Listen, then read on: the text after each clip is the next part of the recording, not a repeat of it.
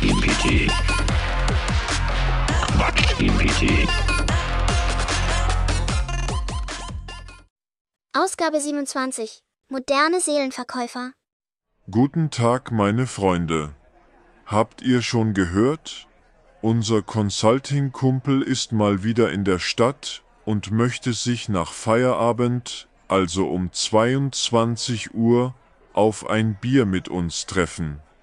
Consulting, das ist wie ein Marathon ohne Ziel. Du rennst und rennst, aber am Ende bist du nur außer Atem und weißt nicht einmal mehr, wo du lang gelaufen bist. Genau. Und immer schön im Anzug. Die sehen aus, als wären sie auf dem Weg zu ihrer eigenen Beerdigung. Ihrer Seelenbeerdigung. Und dabei reden sie mit Rätseln. Optimieren, maximieren, synergisieren klingt wie ein schlechter Zaubertrick. Ich habe neulich einem Consultant beim Mittagessen zugehört. Der hat mehr Synergien und Dynamiken gesagt als Worte, die Sinn machen. Der einzige Trick dabei ist, für so viel heiße Luft so viel Geld zu bekommen.